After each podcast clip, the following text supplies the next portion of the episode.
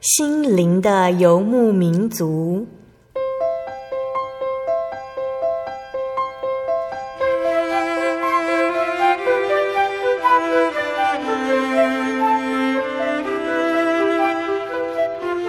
在这个谁都不管谁的后现代社会里，每个人的心灵都是游牧民族。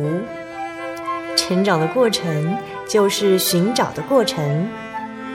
每一颗漂泊的心灵，其实都在寻找生命的绿洲。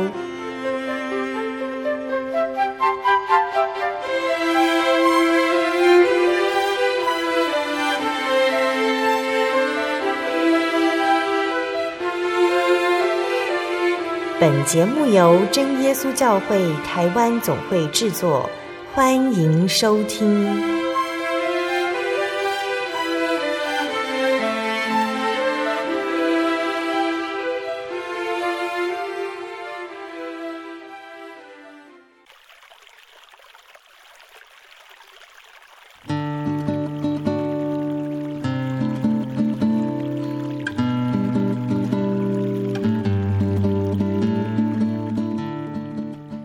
所在空中的听众朋友们，大家平安，欢迎收听心灵的游牧民族节目，我是贝贝，很高兴今天能够在空中和大家见面哦。大家这个星期过得愉快吗？听众朋友们，或许在小的时候呢，曾经有做过事情被爸爸妈妈责备、管教的经验哦，一定都会觉得被管教的心情很差哦。没有人喜欢被管教、被责骂。但是耶稣呢，他有的时候就像我们的父母亲一样，看到我们在行为生活上有偏差，他必须用管教来提醒我们，我们可能哪里做错了、软弱了，而神他想要指正我们，让我们更坚强。我们有的时候呢，可能太过顽固，不让耶稣对我们的生命做工，就像羊偶尔不想听牧羊人的指挥。但是牧羊人永远会跟在走偏的羊身后，就算他不肯回到羊群之中，牧羊人也会想办法让他听话的。神可能会这样子让我们痛苦，他借此是要教导我们，让我们更加接近他。但是当神他要对我们管教的时候，我们觉得承受不住这样子的管教，耶稣他还是会出手帮助，因为他对我们的爱超乎我们所想象的。而他对我们最大的希望呢，就是跟随他。在约伯记的第五章十七到十九节这里说：“神所惩治的人是有福的，所以你不可轻看全能者的管教，因为他打破又缠裹，他击伤用手医治。你六次遭难，他必救你；就是七次灾祸也无法害你。在饥荒中，他必救你脱离死亡；在征战中。”他必救你脱离刀剑的权利。期盼呢，我们都能够时时亲近主，倾听主要对我们说的话。如果我们不小心在人生这条路上走偏了，也能够顺服耶稣的管教，回到他的身边。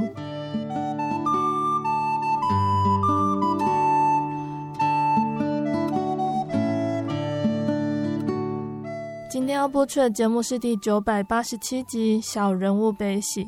我愿爱主更深。节目邀请了在马来西亚的真耶稣教会雅比教会的李佩仪姐妹来分享她的信仰体验，还有主耶稣在她身上的奇妙恩典哦。那来自马来西亚的佩仪呢，小的时候就常常跟着家人一起到真耶稣教会聚会。她十五岁得到宝贵的圣灵，十七岁受洗归入主的名下。但是佩仪自视甚高的脾气，让他产生骄傲的心，凡事完全依靠自己的能力，而不愿意依靠神。那直到有一年的冬天呢，佩仪的鼻血要留不住，医生怀疑有高度家族病史的佩仪呢，可能是罹患的鼻咽癌。那这么突如其来的消息，让佩仪开始思考生命还有信仰，他流泪反省自己的行为，只求神保守医治。耶稣是如何带领佩仪度过这样子的困难呢？我们马上就请佩仪来和大家分享见证哦。在开始见证之前呢，贝贝想先播放一首诗歌跟听众朋友们分享哦，这首诗歌在等一下佩仪的见证中有很特别的意义。贝贝要播放的诗歌是英文版的赞美诗第九十九首《爱主更深》。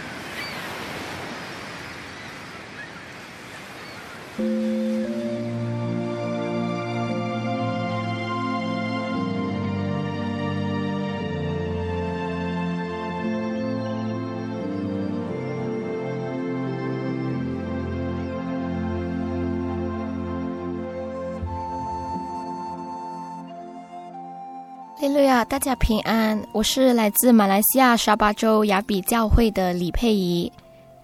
非常感谢神，今天能够在这里和大家分享主耶稣在我身上的恩典。嗯，佩仪今天要分享的是你的信仰体验哦。那佩仪其实不是从小就受洗，但是常常跟着家人来真耶稣教会聚会。你可不可以先跟我们分享你的家人是怎么样认识耶稣的呢？好，嗯，就是其实我的爸爸是第二代的正耶稣教会信徒，但是，嗯，后来他就娶了我的妈妈。我的妈妈本来是佛教徒，嗯、虽然，所以因为这样子，我们，呃，我还有一个哥哥，一个姐姐，我们就一直都没有受洗。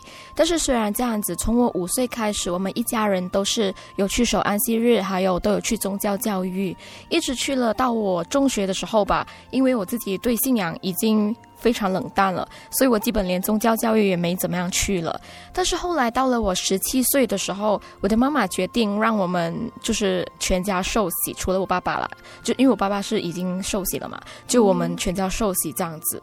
然后，嗯，虽然我十七岁受洗，然后在这之前，呃，在我十五岁的时候就已经，呃，神已经赐下圣灵给我，所以。神很爱我，虽然那时候很费力，然后对神也没有多大的认识，但是就已经把圣灵给了我，让圣灵引领着我这样子。但是虽然十七岁我受洗了，我有随喜灵洗，但是我还是还是一个不冷不热的基督徒，只觉得哦，我要守安息日，每个星期六去一个小时，听不听也没关系这样子。然后一直到了我去了北京，我才开始建立自己的信仰。嗯。好的，刚刚佩仪简单的跟大家分享了家人信主的经过，也因此后来佩仪在十五岁的时候得到圣灵，十七岁受洗。但是佩仪那个时候对于耶稣的体验其实没有很深入，一直到北京的时候，她的信仰才有了很大的改变。那佩仪在北京的时候是发生了什么样的事情呢？好啊，那我就开始做我的第一个见证哦。嗯、奉觉苏世明做见证，我是二零一三年九月到北京去上大学的。然后那时候的我还是想要，呃，维持我以前的那个模式，就是每个星期六去一个小时安息日的那一种。结果那边的团契非常热情，我就开始慢慢融入了。但是，但是即使如此，在很多，比如说在侍奉上，我还是非常不愿意的。然后到了那一年的十一月，北京开始进入秋冬。然后那一年是非常不寻常，就是二零一四年非常不寻常的干燥与寒冷。嗯，然后我就开始流鼻血了，然后我就每日每夜这样子流，流了两个月，然后差不多每两个星期都跑医院，然后也用了一些偏方，但是都没有办法止住这个鼻血，一直到了二零一四年一月的时候。呃，我用了我外婆教我的方法，就是熬那个冰糖雪梨，然后那个鼻血才止住了。嗯，然后一止住了，我就马上回沙巴过农历新年。嗯，然后我在家过完新年，差不多该回去北京上课之前，我就按照我的惯例回我的家庭医生那里，要拿我这半年在北京的药，因为我从小是有鼻窦炎，还有皮肤敏感。嗯，然后拿完了我。呃，要拿的药的时候，我就和医生顺便一提，我在北京曾经有两个月是每天流鼻血的哦。因为一开始我很不以为意，觉得这不是一件什么事情啊。嗯、一来天气干燥嘛，流鼻血应该很正常吧。嗯。第二，反正也已经止啦，所以应该也没事吧。嗯、但是医生非常紧张，他就马上用那个手电筒往我的鼻子里面照，然后就说里面还是红的，然后就问我妈妈，可不可以现在马上转去专科医院？嗯。然后他说了一句。我怀疑是 MPC，但是那时候我并没有听懂什么是 MPC，但是因为医生的紧张也把我给有点给吓到了，然后就马上在我面前打电话，然后那一天是二零一四年二月九日星期五下午四点多，因为全沙巴只有两个耳鼻喉专科，所以他打去，然后那个专科医生就说他今天只是到五点就得下班，周末不上班，然后得星期一去看。但是我星期二的飞机就要离开雅比了，所以我必须要看这样子。然后说，那星期一有没有办法可以预约呢？他说没有，他一个早上只看二十个病人，先到先得。然后我们就这样子回家了。然后回家我就马上上网找什么是 MPC，然后原来 MPC 就是传说中的鼻咽癌。然后是非常震惊了。但是那时候是一片空白，没有时间让你去哭，真的是也不知道该讲什么，很慌。嗯哼，然后就马上让北京那里的团契帮我带到这样子，嗯，然后我就上网看了很多不同的资料，看看鼻咽癌的各种征兆啊什么的。完了，我都好像中了一半。然后他有说有三种人是几率比较大的，嗯、第一种人就是有鼻窦炎的人，这个我从小就有。嗯、第二个就是家里有这个呃历史病史的人。嗯，我家里很多人都死于癌症，鼻咽癌也有好几个这样子，所以我也有。嗯、第三个就是，呃，男生比女生比较容易患，所以就三个里面我就符合了两个这样，嗯、所以非常担心。然后那天晚上我就去守安息日，那天晚上的道理是关于不要害怕死亡，因为我们本来就不属这个世界，然后就觉得。嗯神，你是在提醒我吗？就是要在安慰我，我日子也快到了，要我预备一下吗？嗯、然后那天聚会结束过后，唱的诗歌是赞美诗九十九首，爱主更深。嗯，这首诗歌是我在北京第一次献唱的时候唱的诗歌。嗯、唱这首歌的时候，我感触非常多，心里非常亏欠，几乎都哭了，因为我在刚刚到北京的时候，他们把我拉进诗班。我是非常不愿意的，因为从小体育、美术和音乐是我的死穴。嗯、我无论怎么学，我到今天为止，我还是不会任何的拍子，我不会看谱，然后我就是死记那个音来唱这样子。所以我很讨厌、很抗拒音乐。所以他们把我拉进诗班，我说了一百万个不愿意，但是他们说因为人数不够，反正你有空你就留下来唱。嗯、所以我第一次献唱的时候是十月一号的林恩惠，唱这首《爱主更深》。嗯，唱的时候我的那种心态就是，我早说了我不会的，是你们硬要我上来的，唱的不好不要怪我，就那种非常不甘愿的在那里唱，好像在捣蛋这样子。嗯，然后后来这一天。重新就是二月九号那一天晚上，在安息日聚会重唱这首歌的时候，我想起我上一次唱诗的时候，唱这首诗的时候，心里是多么的这种不甘愿。嗯，假设真的是鼻咽癌，假设死掉的话，那你不用唱了。嗯，那假设我活下来，像我的舅公一样，他是有第三期，然后电疗呢治好了这样子。嗯，但是他的那个他不会再分泌唾液。然后他的声音也是一辈子沙哑的这样子，因为电疗就会把你好的跟不好的细胞都给杀死这样子。嗯、所以我就在想，那即使我活下来了，以后我想唱，我想学音乐，我会好好去唱，我也唱不了了。嗯、然后我还想起我在北京的那半年里面，别人叫我帮忙，好像打印啊，还是扫厕所啊、倒垃圾啊、煮饭啊这种。嗯，我心里面总会觉得。为什么不能给我一些比较重要的任务呢？为什么让我做这种这么琐碎的事啊？阿姨也能做啊，为什么要我去做呢？嗯，你就这么觉得，各种的嫌弃，各种的不甘心。嗯，但是到了那时候才知道，原来能够做这些是已经多么大的恩典，能够站起来，能够去打印，这种都已经是一个很大的恩典。嗯，不要说你不会去唱。如果有一天神把你的生命收回，或许你根本没有这个资格说你会不会，因为到时候你根本连能也不能了，你想会也不能会了。然后第二天又是安息日聚会，第二天传道讲的道理是最大的使命。嗯，关于我们基督徒最大的使命，不是让自己得救，而是去传福音。那你传了吗？如果明天神就来了，你准备好了吗？我才知道原来。我在慌什么？因为二十年来，别人问我：“诶，如果你明天死掉，你怕吗？”我也说：“有什么好怕的？我天天都活得很精彩，没有遗憾，我不怕。嗯”但是当我知道我可能有鼻咽癌的那一刻，我心里是一片空白，连哭也哭不出。原来我在慌，是因为我没有准备好。嗯，我想起在北京的时候，有同龄邀请我一起去传福音，但是我觉得。我只要做一个普普通通的信徒就好了，不需要去做到传福音这种加分的地方。嗯，我觉得这种是传道人做的工作，而且我觉得太热衷于宗教，那种有点像狂热分子，就是通常是在外面没什么朋友的。我不想做这些怪人，嗯，所以我抗拒。但是到了这一刻，我才知道，原来我错了。如果给我再一次机会，我愿意去做。然后就这样一直熬熬到了星期一。一大早我们就去拿号码，然后就是第一号，然后去看医生。嗯、感谢神，呃，没有鼻咽癌的迹象。所以本来给你的家庭医师检查是可能有罹患鼻咽癌的情况，那之后给专科医师检查就又没有了。对，就是因为嗯，家庭医生他不是专科，他没有那种。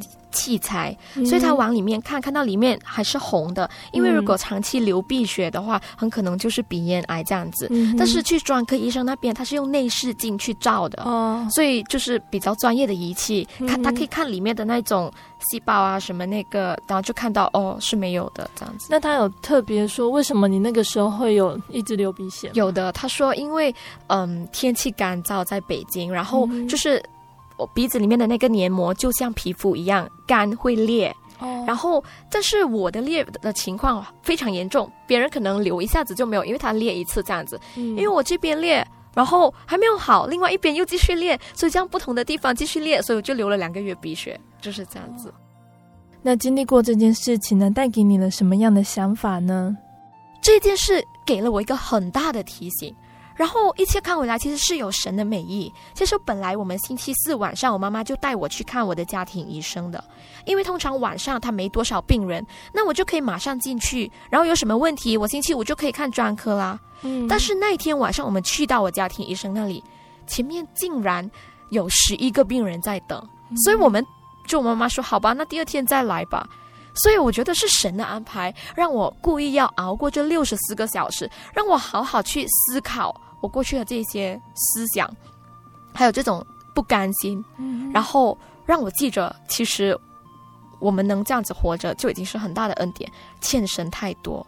嗯，这件事情发生在二零一四年的二月，从那时候到今天这一年半中，我身边有五位同学、朋友、老师，因为绝症是忽然猝死的，嗯、红斑狼疮症、脑癌、脑中风、血癌、淋巴癌都有。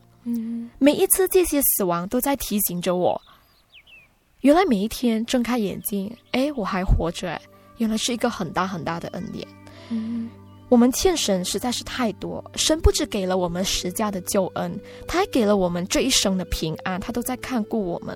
嗯，所以每一次在事工上面对挫折或者软弱的时候，想要放弃的时候，我都会想起这个经历，然后提醒自己：如果有一天神将我的生命或者将恩赐收回去，那时候你根本没有机会给你抱怨，因为没有所谓会不会了，到时候你根本就不能。嗯。在这里想要和大家分享一个经节，启示录三章十六节说：“你既如温水，也不冷也不热，所以我必从我口中把你吐出去。”嗯，经过了这件事情，神将我从不冷不热变成了知道原来神托付给我们的责任在哪里。愿一切的荣耀归天上的父。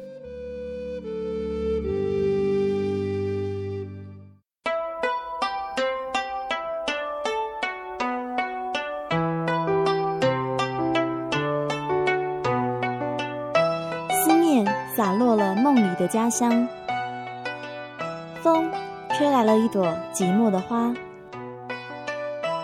流动的城市，流浪的人生，有些人旅行是为了要回家。慈爱的天父永远张开他的双臂等候你，回到耶稣的怀抱，这是你永远的家乡。欢迎来到喜信网络家庭。Triple W 点 J O Y 点 O R G 点 T W，真耶稣教会为你点亮回家的路。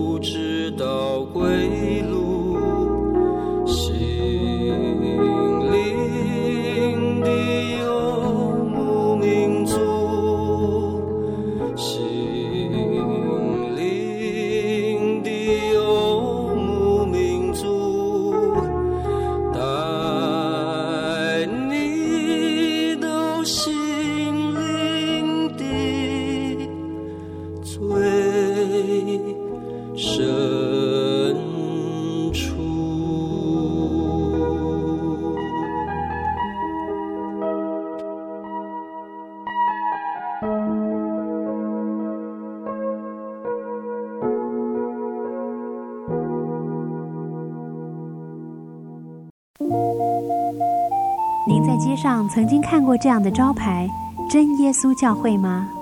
也许您很想，但是却不好意思进来看看。其实我们真的非常欢迎您。下次当您在路过真耶稣教会时，欢迎您进来与我们同享神的恩典。真耶稣教会，台中邮政六十六至二十一信箱，欢迎来信，愿您平安。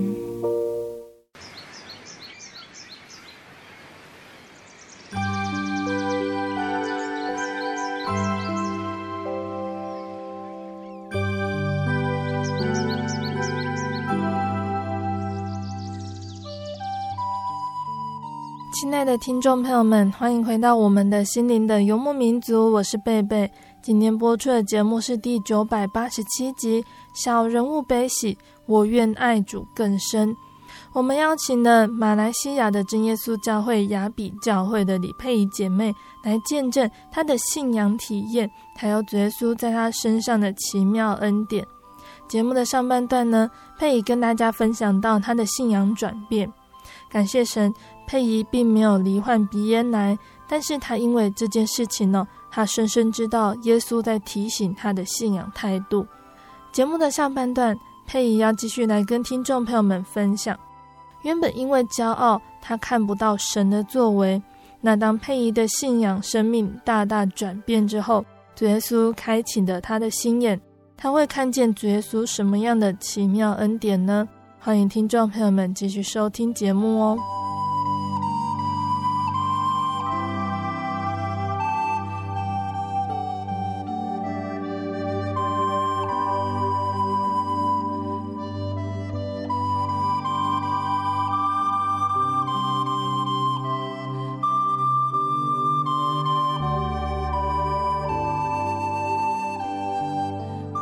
上半段的节目，佩仪跟我们分享了她在雅比的时候呢，曾经被医生诊断出她可能患有鼻咽癌，让她开始思考她的信仰和做圣工的态度。也分享到了在医生确定她没有罹患鼻咽癌之后，她开始热心要为主耶稣做工。那佩仪今天要跟我们分享什么样的圣工呢？还有在做这些圣工的时候，有体验到主耶稣什么样的恩典呢？嗯，其实回到北京过后，就是我会觉得，呃，只要能做得好，我都会尽量去学这样子，嗯、然后。呃，也是很多琐碎的事情了。印象比较深刻的就是关于到后来，我就去了柬埔寨帮忙教会的志工这样子。然后这个也是我的第二个见证，奉主耶稣圣名做我第二个见证。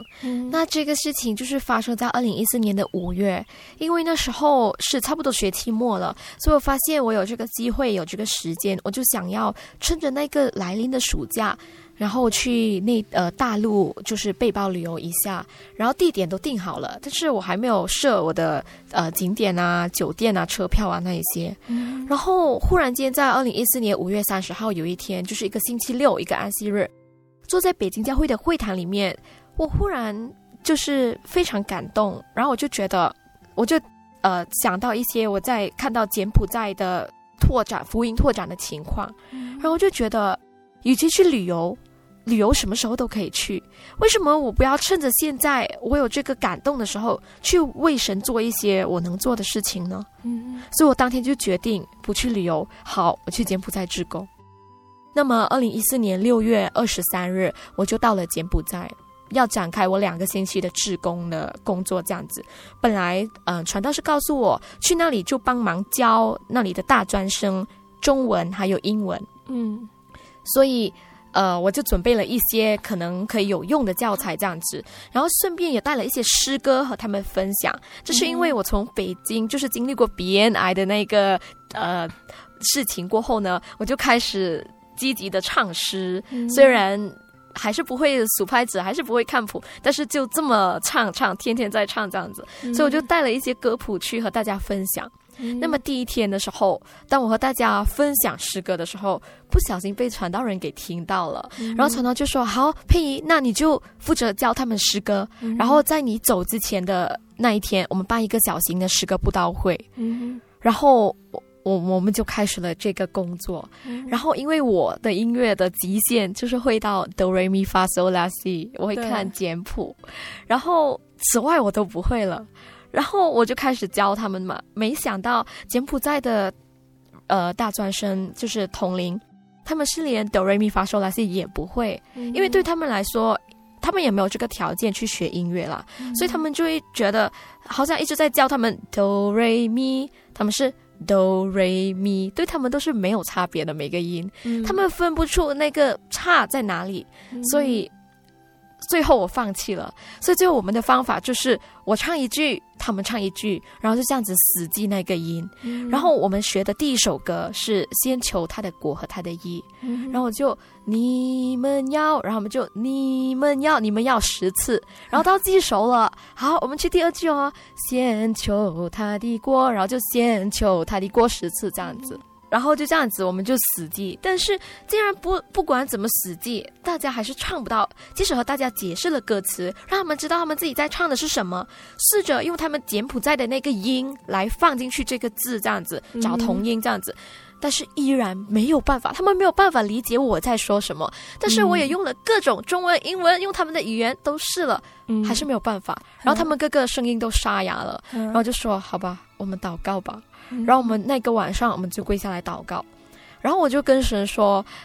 神，你知道我的音乐的底子到哪里的？然后我也不知为什么来到这里，忽然间就说教音乐啊。然后我也你看到的，我用尽我所有的方法来教了。你也看到他们也很努力了，他们都唱到沙哑了。我们真的没有办法了，怎么十个布道会啊？这个样子，交给你了。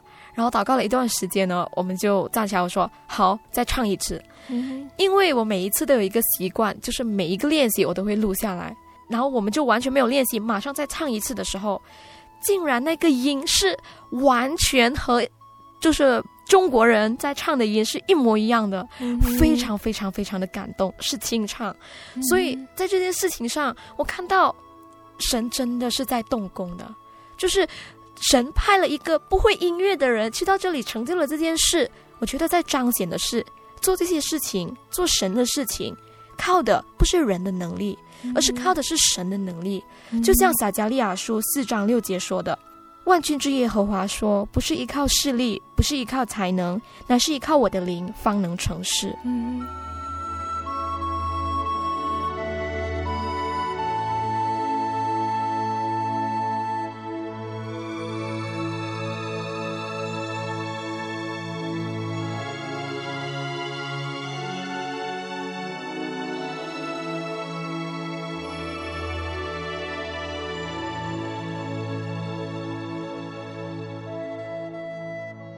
在柬埔寨这两个星期里面，每一天都有很多的见证，每一天都有很多的感动。我在那边的造就很大。嗯哼。然后有一天，我就和传道说，分享我在这里的收获，还有我的喜悦这样子。然后传道很诚恳的跟我说了一句：“Fanny，几年前不是这样子的。嗯，几年前我每天天还没有亮就要开车出去。”很多不同的地方传福音，去探访。晚上十一点多回到家，还要扫地、煮饭、烧水、休息。每一天都是这样子，是很孤单的。嗯、但是这两三年，神大大的动工，一批一批的大学生就是这样子，呃，朋友带朋友这样子，就来受洗归主，这样子都在教会里面帮忙服侍。嗯、所以看得到，原来我们有愿做的心。神真的就会开始动工。嗯，上个月我参加了在马来西亚波德申橄榄园教会那里办的这个国际青年联谊。嗯，然后有一个晚上呢，是分享关于东半球那个宣道志工的这一块的见证。嗯，然后那位有一位执事呢，他就分享了，在很多年前，我们的福音曾经传到去一个很偏僻的地方。但是后来可能不太方便，还是因为我们工人不够吧，就没有去联系了。这样子，嗯哼，我们断了联系十五年，然后十五年后，我们的教会重新联络上这一批信徒，他们对我们说了一句话：“你们忘记了我们，但是我们没有忘记主耶稣。”嗯，然后只是很沉重的告诉我们，要收的庄稼很多，但是工人太少，我们实在太过亏欠。我们为神做了什么？我们为神是付出全部了吗？还是我们为自己保留了多少？实在是太过太过的亏欠。嗯、这句话深深的让我非常扎心。想到，其实我们能够做的，我们能够为神做的是有很多很多的。嗯，但是我们应该趁着还没有黑夜，趁着现在在黑夜来到之前，就去做我们应该做的事情。嗯，其实去柬埔寨的这一段，与其说，造我教我造就了他们什么？那不如说，其实我从中的收获是更大的。这真的是一个很特别的圣功经验呢、哦。那佩仪在这段时间得到很多信仰上的体验，还有得到什么样的恩典或操练呢？嗯，还有一个就是我觉得是嗯顺服吧。嗯、我觉得呃学到一个很大的功课，在这过去的两年，就是不要去觉得。要永远记着神的意念高过我们人的意念，所以很多的计划不是说我们要计划怎么样怎么样，而是其实神一早就已经安排好的。嗯，因为那我现在要做我的第三个见证，嗯，这是关于我的学习这方面的。那么我从小是一个很有理想的人，嗯，然后从我十六岁我就把我的人生规划到我三十岁了。然后，因为本来我立志我要当律师，所以我要去英国哪一个学校，嗯、然后我几岁要考哪一个什么考什么东西，我都已经把它给列好。我几岁要开始工作，考哪一个照这样子，然后我多少岁要赚到第一桶金，我都列到我的三十岁。嗯，但是后来在我的高三，就是成绩一放榜的时候，我忽然扭转了我所有的决定，全部去申请会计。为什么会这么突然想要从法律系转到会计系呢？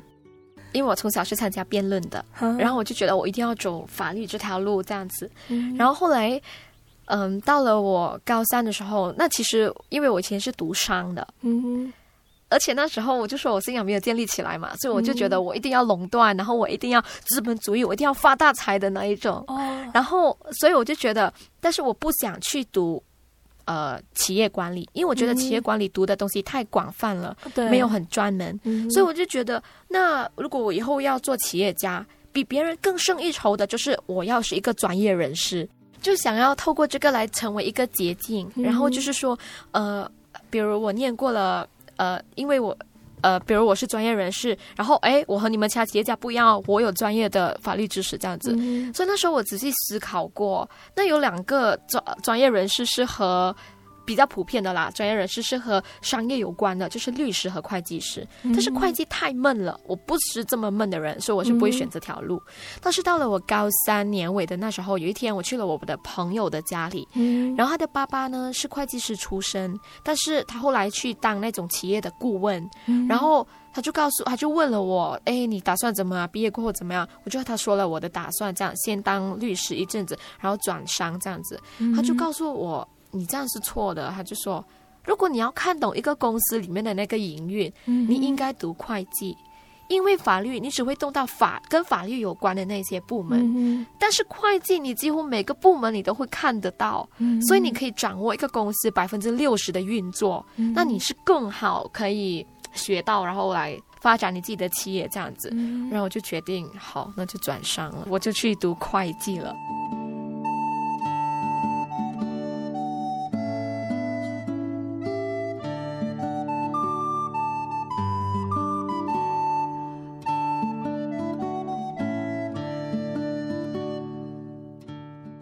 在那时候呢，原本我有的选择，我有新加坡，我有英国，我有中国，还有我有香港。但是那时候，我就我也不知，我也无法解释为什么，反正我就选择了去北京念会计。嗯，然后去了北京念会计的时候。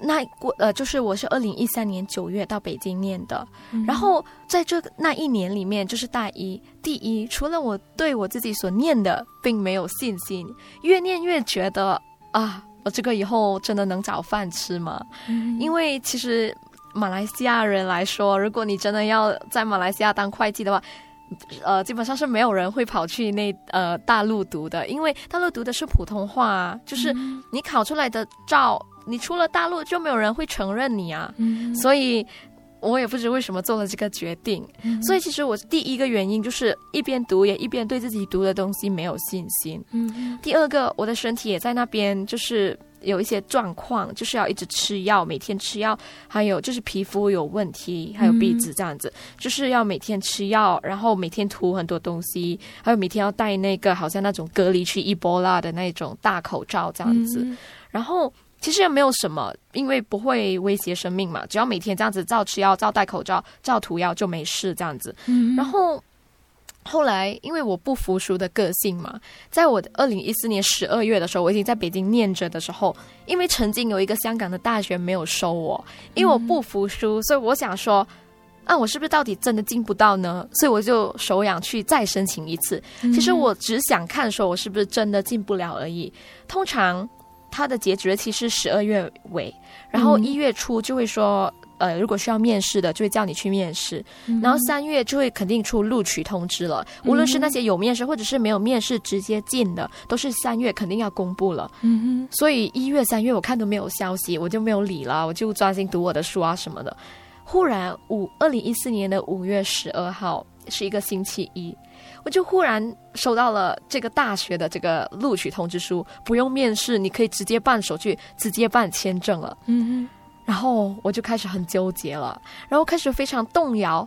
然后我那时候是星期一到星期五，每一天星期一好，我决定走；好，星期二不走，星期三又走，就是这样子，一天一天的反复。对、嗯，到了星期五，因为我们就去呃晚上就去教会团契，然后直接过夜到星期六守安息这样子。那晚我就开始进食祷告。进食祷告，问神，神的旨意到底是什么？嗯，其实那时候我的心中已经有答案了。其实我是想走的，因为无论是对我以后的工作、对我的前途、对我的学习更能适应，因为去香港是念英语的，嗯，然后还有对我家人比较放心，对我的健康来说，都是去香港是比较理想的这样子。嗯，但是我有一个，就是我的信仰，因为刚刚前面的第一个见证有说到。我的信仰是在北京才建立起来的，而且也刚刚建立一年不到，所以我怕我就这么走了，我就会在信仰上跌倒。还有一个原因就是大家都说，无论做什么考虑，我们要把信仰放在第一位，所以我怕啊，现在所有的。因素都说我应该去香港的，但是只有一个因素就是信仰。那我是不是应该把信仰放在第一位呢？那如果我做了我要去香港这决定，我好对不起神啊！嗯、所以我迟迟不敢下这个决定，因为这两个因素，所以我就一直在祷告问神：你的旨意到底是什么？嗯、你想我怎么做？然后一直到了星期六早上会前祷告结束，九点半早上。我一起来，一睁开眼睛，在北京教会的会堂里面，和我同一排的是香港的一位执事，嗯，他竟然出现在北京教会的会堂里面，嗯，因为我在这个之前，我只去过香港教香港的教会一次，我只认识一位执事，就是这位执事来了，嗯，然后他是公务在身，然后他不认得我，我就马上和他打招呼啊，你还记得我吗？我就上次那个什么这样子和他自我介绍，我就记得了，嗯。更巧的地方是，他来开会，就是住在我在北京的那个大学里面的酒店。然后还有更巧的地方是，他是我要去的那个香港的大学的校友。然后，所以一切东西很巧妙，我就觉得是神，你是派了一个使者来告诉我你的答案吗？嗯，但是只是没有直接告诉我走或不走，只是就问了我分析各种的因素，看看我心里是怎么想的，然后就说。其实你心里面是有答案了的，然后我就说对啊，但是我在问神的旨意到底是什么啊？我要我要顺着神的旨意去做啊，然后只是就告诉了我约拿的故事，呃，神告诉约拿要去尼尼微城传警告，嗯，但是约拿不愿意，然后约拿就逃掉，结果被吞进鱼的肚子里面了，嗯，只是问我，如果神真的告诉了你他的旨意是什么，你确定你承受得起吗？嗯，如果你承受不起，那你就不要问了。嗯，或者神很明确的告诉你去香港或者留在北京，你真的会愿意顺服吗？嗯，然后我想想，哎，好像是真的是没办法。嗯，然后就说，所以如果没有，现在就按照你的心的想法，你心里面的那个想法去做。嗯，如果神真的不愿意你走这条路，他必定会很明显的阻挡的。嗯，于是。我就豁然开朗了，然后就做了这个决定。好，那就去香港了。嗯、然后就在办所有的退学手续还有入学手续的时候呢，因为我在北京那一年，我是拿一个全免的奖学金。嗯，然后这个奖学金呢是在那个大学里面百多个奖学金，应该是金额最高的那一个。哦、然后本来说你只要念完，你什么也不用还，不用替他工作什么的。嗯，但是只要你中途辍学停学，你是需要将你之前拿过的全部。奉还这样子，嗯，然后后来我就跟那个基金会的人说，好，我决定退学的时候，他们说，哎，那你要注意一下，那个合约上面有写说违约的话需要赔回你之前拿过的账哦，嗯，然后我父母说，OK，好，那我就说好，没问题。那在挂电话之前，那个基金会的人竟然跟我说，但是因为你是身体问题，哎，不如你拿一下医生证明，然后可能你可以私下写信给赞助人，可能可以豁免，因为。这个情况也不是你想的这样子。嗯然后就非常感谢神啊！我就去拿所有，就去跑北京的那种大医院啊，就去拿那个呃医生证明，说我有什么问题这样子。嗯哼，一交上去，感谢神，第二天我的成绩，呃，我他们就回复我了，说一分钱都不用给这样子。哦，所以就整件事情看回来。现在去到香港，我念的就是适合我要走的这一条路，就是以后走走会计这条路，念英语的这样子体系啊，学习制度啊，什么都是符合的。嗯、所以，假设当初我就直接去了香港或新加坡或者是英国，那么我的信仰就不会建立了。嗯，就好像神先把我白白的送到了北京，让我把我的信仰先建立起来了，然后再把我放回去，我没有那么辛苦的路。嗯。所以在整件事情，我真的是深深的体会到正言十六章九节说的：“人心筹算自己的道路，唯耶和华指引他的脚步。”嗯，二十年来，中国从来不在我的那个要去的地方的名单之内。嗯，但是最后竟然走了这个可以说是呃比较弯的路吧，但是在里面的收获是非常大的。嗯，我们很多时候我们不会去顺服，我们会去埋怨。为什么我这么苦？为什么神你不眷顾我？你要我走这样子的路？嗯，但是其实事情过了过后，很多时候我们眼前看到的只是旷野，但是神看到的是走过旷野，后面就是迦南美地。所以从这件事，我深深的体会到，不要去质疑神给我们安排的路。嗯，走过过后，很快又是回头看的时候，会发现。原来一切都有神很美好的安排，里面一定有他要我们去学习的功课。所以神的话是信实的，他说过他必定会照顾他的儿女的。所以只要相信主耶稣一定会带领我们，主耶稣一定会为我们预备的。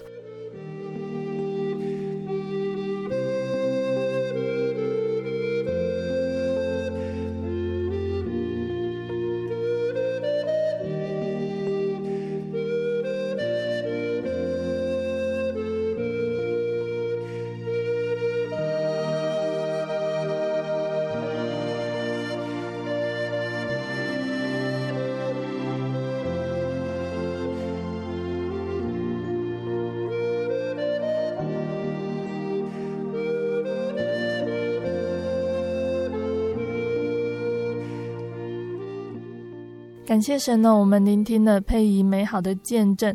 那在节目的最后，佩仪有没有什么话想跟收音机旁的听众朋友们分享呢？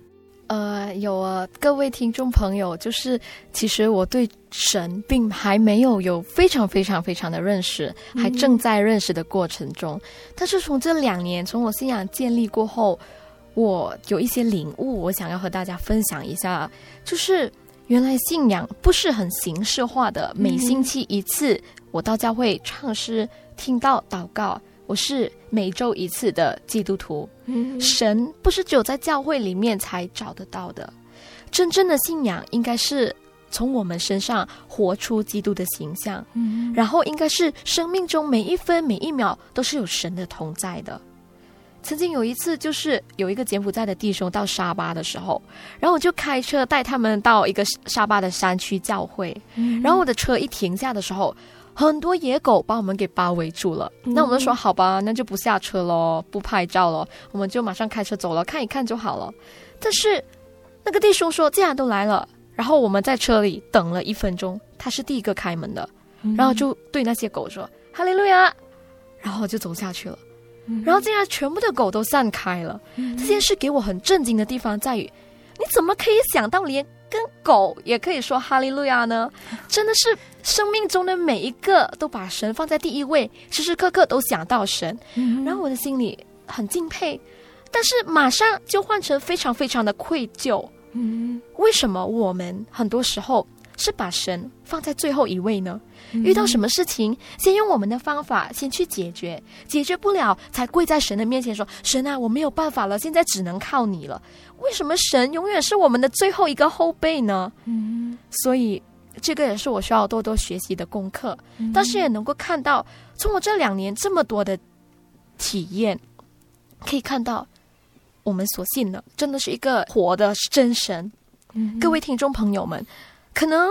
我们对我们自己现在所信的，无论是什么信仰，可能并没有多大的认识，只觉得因为我父母信，所以我信，或者因为我从小信，所以我就得信这样子。嗯，但是从这两年，我体会到，我们每一个人必须对自己的信仰负责，我们应该要知道自己所信的是什么。嗯，所以，如果你还不太确定那位神或者那个力量到底在哪里，那拿起圣经。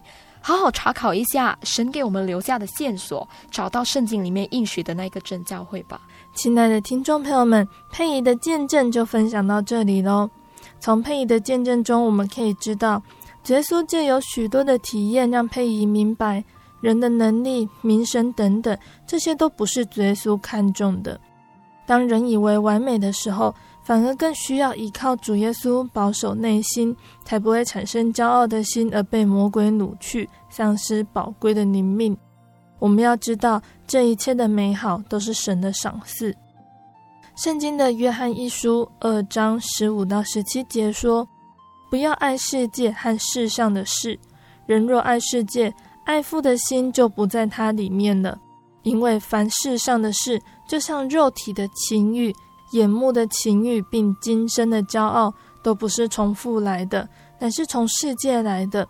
这世上和其上的情欲都要过去，唯独遵行神旨意的是永远长存。就像这一节经节说到的，今生的骄傲是属于世上的情欲。如果心中有了骄傲，爱神的心就不在它里面了。那在现在的社会上呢，我们会看到各样的人因为各样的理由而骄傲。像是历史上引起很多可怕的屠杀的种族优越感，还有各个时代都有的尊贵的家世，有的连在哪里成长哦都可以骄傲，还有的人因为俊美的外貌、健全的身体、广博的学识、丰富的财富、崇高的地位、美好的名声等等来骄傲哦，去轻视其他没有这么好条件的人。那有可能呢，我们听众朋友们中，有的人也因为自己拥有某些才能、才艺而感到自豪。但是要记得，这些在主耶稣的眼中看来都不是最重要的。主耶稣拣选人不是看这些，而是看人的内心。特别是受洗之后呢，这些世上人人看为重要的条件，并不是得救的关键哦。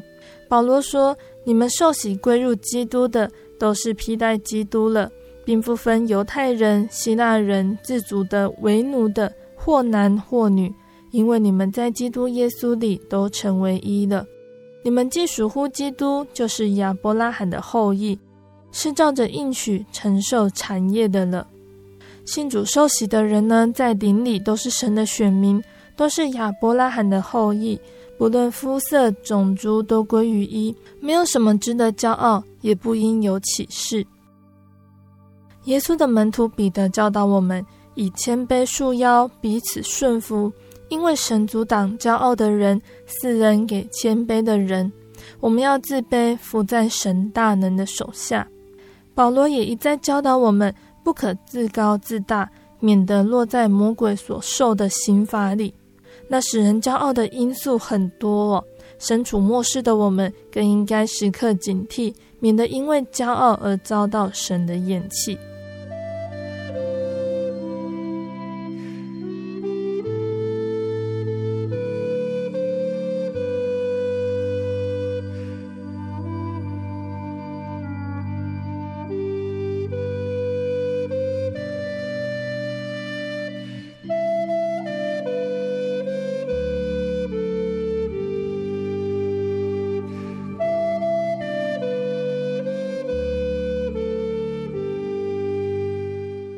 亲爱的听众朋友们，我们的节目到这边要结束喽。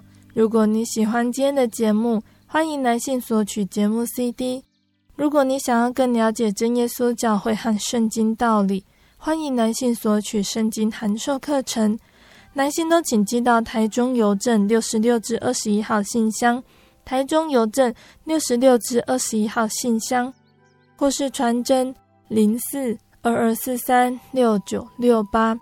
零四二二四三六九六八，谢谢你收听今天的节目，我是贝贝，我们下个星期再见哦。我的心是一只鸟飞行结于黄昏与破晓，阳光下